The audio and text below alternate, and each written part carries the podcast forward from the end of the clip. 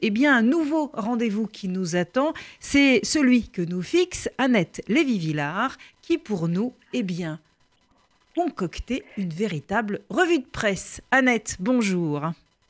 Oui, bonjour Paul-Henriette. Bah, écoutez, euh, c'est ma première euh, revue de presse. Vous m'avez proposé de, de faire cette chronique euh, au temps du choléra. Et donc, j'ai fait le tour des journaux ce matin. Alors, je vous confirme que c'est bien une presse submergée par le catastrophisme qui ouvre la semaine, qui nous annonce le tsunami dans les hôpitaux, avec des images aquatiques, genre la vague est là dans les échos ou la déferlante dans le Figaro.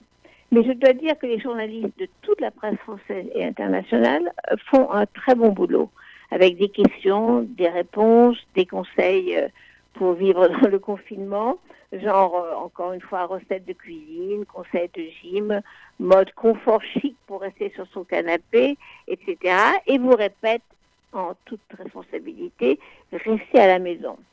On sent que ce soit à la télé ou dans la presse écrite, le, temps du sensationnalisme est passé. On n'a pas besoin d'en rajouter pour euh, émouvoir ou faire peur.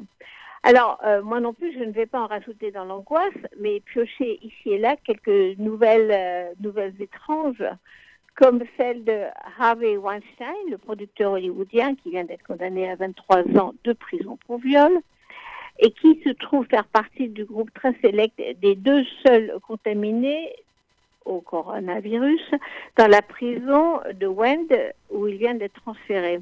Il aurait été contaminé dans la prison précédente de Rikers Island à New York par des gardiens testés positifs. J'ai lu ça dans le Figaro. Mais aussi, nouvelle plus intéressante, j'ai lu dans le Parisien que le trafic de drogue en Ile-de-France souffre du confinement. Il n'y a plus rien à vendre. Plus de matos, disent les dealers. Alors le trafic s'arrête enfin dans nos banlieues, c'est une bonne nouvelle, mais on, ignore les effets du manque sur les consommateurs dans leurs appartements si le confinement s'éternise. Par contre, au bout d'une semaine de lockdown, comme disent les Anglais, ou d'horribles mots de confinement, comme dit notre gouvernement, on commence déjà à réfléchir à l'après. Partout des tribunes, des papiers sur ce qui va changer dans nos vies l'avenir post-choléra. Alors, je vais partir de l'interview dans Le Point d'Alexia Laroche-Joubert, productrice de la télé-réalité de Love Story euh, à Colanta. Euh, Alexia Laroche-Joubert a été testée positive au Covid-19 le 7 mars. Malade, elle s'est enfermée chez elle avec ses enfants.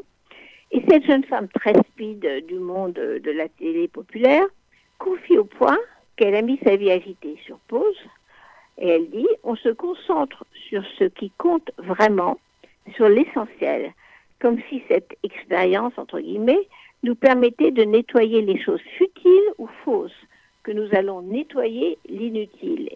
Eh bien, c'est ce qu'écrit exactement à l'autre bout de la planète l'immense écrivain David Grossman dans le quotidien israélien Haaretz, dans la version anglaise. Il dit, peut-être allons-nous comprendre que cette peste meurtrière nous donne l'occasion de nous débarrasser des couches inutiles du gras. David Grossman, qui prend des images tirées de la Bible, genre déluge et arche de Noé, parle du monde qui s'éteint. Il écrit Le cercle se retrécit. Au début, on nous a dit on ferme le ciel. Après, on a fermé nos cafés adorés, nos théâtres, nos stades, nos musées, les jardins d'enfants, les universités. L'une après l'autre, notre civilisation éteignait ses lanternes. Mais Grossman nous parle aussi du monde qui s'allume. Peut-être, quand la peste s'éloignera, dit-il, un esprit différent envahira l'humanité. Il parle de fraîcheur, d'innocence, de douceur, de la fin du cynisme. Des gens se demanderont pour la première fois s'ils avaient raison de vivre avec des compromis, d'être enfermés dans des amours euh, qui ne les rendaient pas heureux, ne pas oser vivre des amours qu'ils auraient voulu vivre, de regarder en face leurs erreurs. Ça, c'est pour les relations humaines. Et même politiquement, dit Grossman, et là il s'adresse à son pays Israël, certains vont soudain se demander pourquoi leur nation combat un ennemi depuis des générations en croyant que cette guerre est une fatalité. C'est un texte magnifique euh, qui, j'espère, sera publié en français dans l'un ou l'autre de nos journaux. À demain. Merci Annette pour cette euh, revue de presse. À demain